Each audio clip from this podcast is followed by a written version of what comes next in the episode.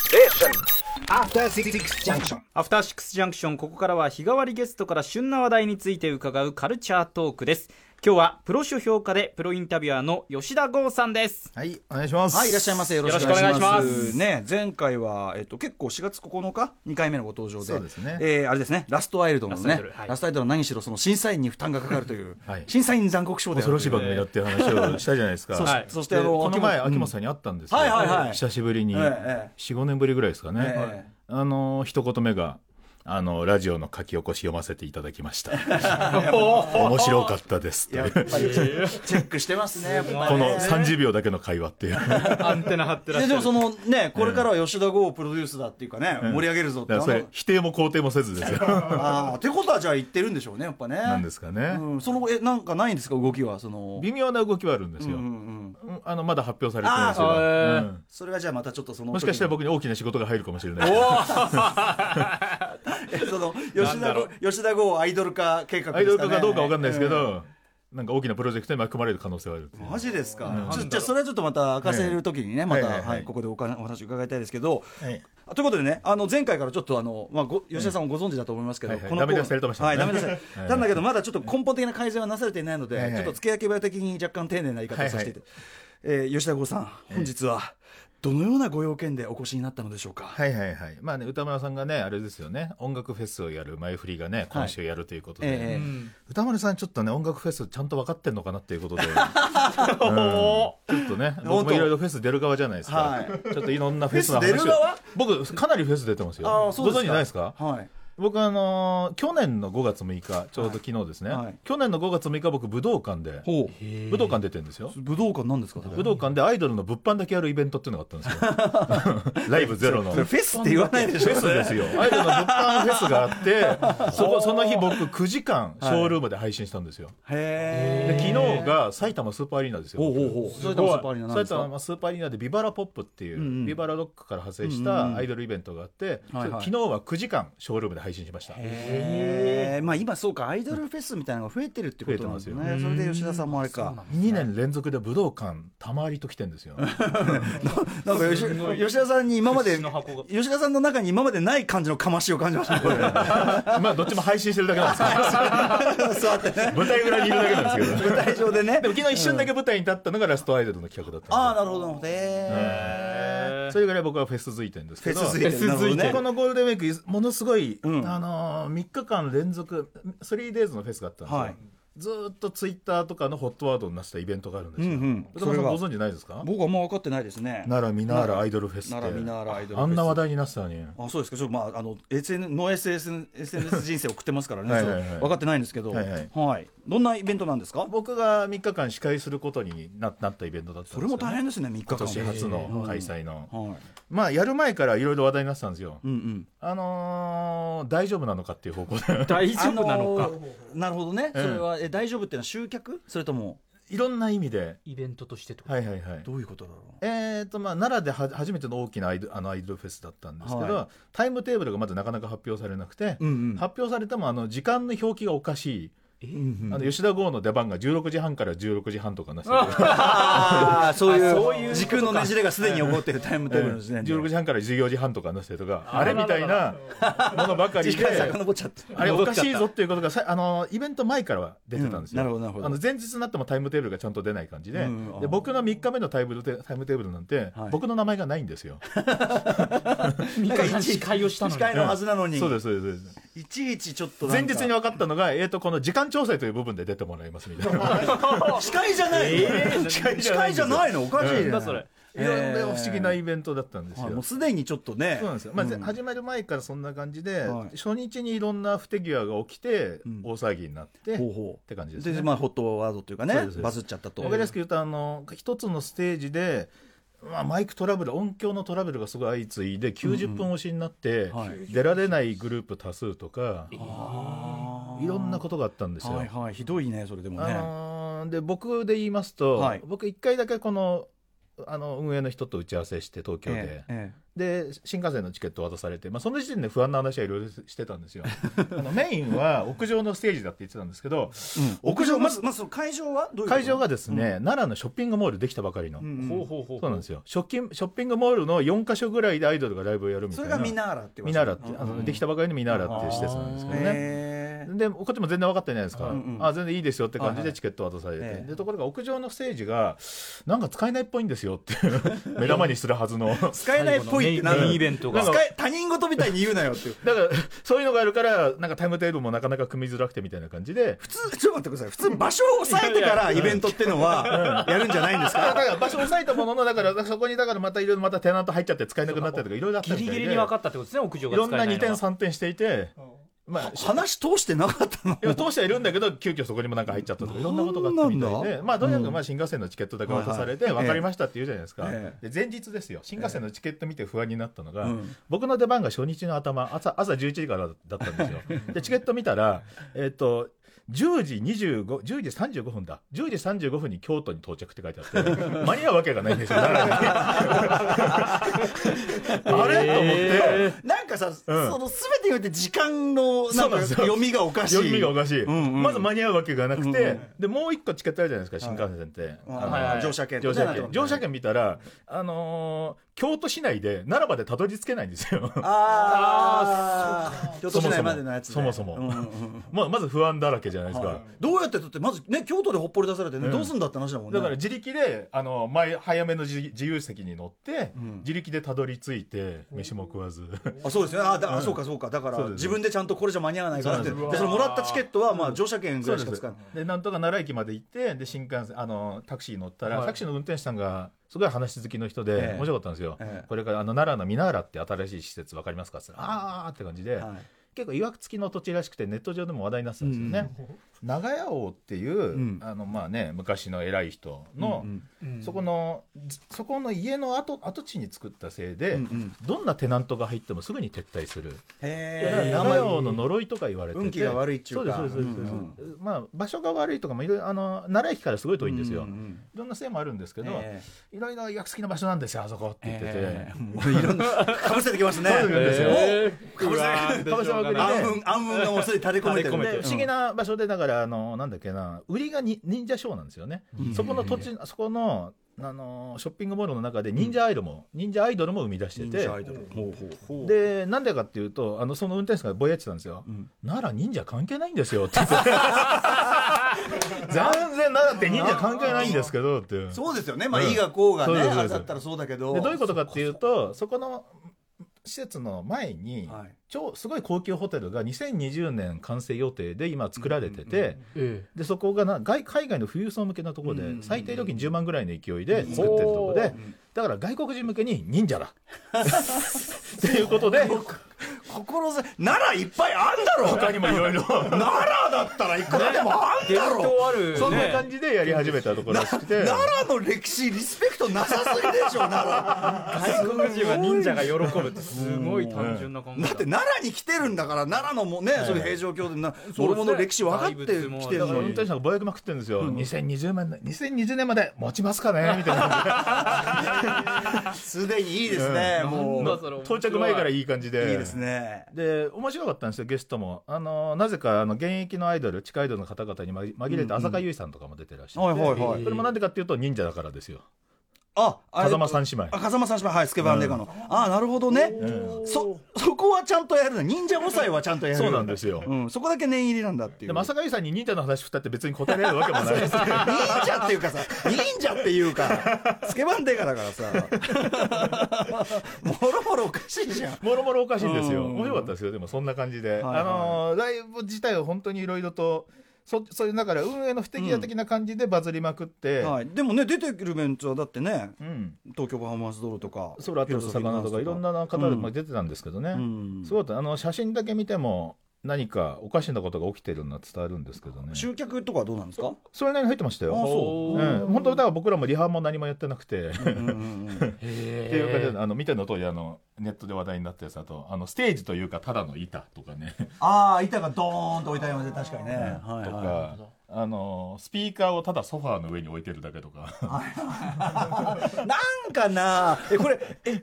ていうかやってる方たちってどんな人たちなんですかこれ あのうやってるやってる人はあれですね、今し新しく少女隊ってグループが今また始まってるんですけど、少女隊と千葉真一の運営のやって千葉うん千葉真一もあの所属している事務所の人ですへーまあ当然だからそのフフェェススとかののプロではないって感だじかでらコンサートの制作とかやったことはないのだかにっらていうちなみに僕が最初になぜ不安になったかっていうと、ええ東京での待ち合わせが、あのぼとあるホテルの,、うんあのラウンジだったんですよ、ええでそこに僕も早めに行って、うんいざ入ろうとしたらその人は30分前から待ってたらしいんですけど「すいません席が空きません」って言わ れて別のところに行きましょうって言われて別のところに行ってもいっぱいでまたそこも10分ぐらい待ってあれこの人はちょっと心配だぞ 敵は敵はね別に予約とかねしとけばいいだろうしね素敵なものにあまり向かないんじゃないかと思った瞬間が それ。あとそのタイムテーブル感覚はやばいですねそれだっすてごかったですよ一番だってフェス運営ね、うんそれ一番感じ一る番ところ押しちゃいけない、うんそうかそうかそうなんですだかかららね、まあ押しちゃいけないしもう最初からそんな混乱してんじゃんね、あそうそれでこう見てる人がもうこれはちょっとやばいぞってただ事じゃないぞっつってまあ、でただいわゆる無線イベントだったんでお客さんはそんなに怒る感じじゃなかったんですあーなるほどそうかそうか運営の方な々るほどなるがほど結構怒ってらっしゃったんですけど、まあ、それはそうですよね、うんわざわざ来て出番ないとかそりゃそうですそりゃそうそりゃそうですよねそりゃそうですよ事件だらけだったんで、うんえそんな中で何吉田さんはどうさどうサバイブしてったんですかこれはあのまあ全てそういうののネタばらしをしていく感じですね まあこれはこれはこうやって、これは美味しい美味しいが美味しいぞとこれ当た はり前ですよ、うん大変よだからあの元スマイレージの田村めいみさんとかも出てたんですけど、うんよく出ましたよねこういうイベントみたいな感じでいじり方をずっとおしてたんで互いお互いねそれはねあと俺ちょっと聞いた話だと、はいえ控え室えうんなんかご吉田さんの控え室がそ外うなんですよ丸見えっていうあの最初に僕言ったのが、あの仕事したいので、ええあの仕事できるスペースだけは確保してくださいって言ったん常にですよねこうパソコン開かれて仕そうそう事されてますかあらそうのあわ Wi-Fi があるがベストだベストだけど電源が取れて原稿打てればいいですって言って、分かりましたって言ってたんですよ、着きました、あのーショッピングモールの1階にええステージが、あの仮設ステージあるじゃないですか、はいそのステージの真横あのお客さんから丸見えのところに え東ー京のスタッフとかと一緒の電源を引っ 張って「はいどうぞ」って用意されてちょっと待ってくださいって写真あげられまくってえー吉田豪華エゴサ中みたいなやめてくださいよこれってせめて視覚にっていう何の仕切りもなく 何もえー晒し者で出し物なんですよはあでその叱るべきためにさあね司会の吉田剛でそうそうそこから現れるうんへプラス w i f i もないからしょうがないから僕は自分の iPhone でやってるじゃないですか、えはいみんながもう吉田豪の iPhone 発見って あのだからえか w i f テ i ザリングで晒されちゃうしみんながそれをスクショ撮ってみたいなのを繰り返して、ね吉田豪を近くに感じるってみん なが物理的にね近いね こそういうさあれだとささぞかしあれじゃないごご飯とかさんそういう系とはどうころがいいんですよ、ショッピングモールだから、あそっあかうん、それ勝手に食べんでしょだってただ単にただだから本当にいろんなところに、あのーアイドルがだから何がいいって東京アイドルフェスの1年目っていうのが、そこら中をアイドルが歩いてそこら中でアイドルが飯食ってるのが面白いってみんな言われてたんですけどあれに近いんですよ。へそこら中でみんなが本当は安くご飯食えるんですよショッピングモールだから、目の前にアイドルが一緒にご飯食べてたりとか、はいあのスーパーが入ってるわけですよ、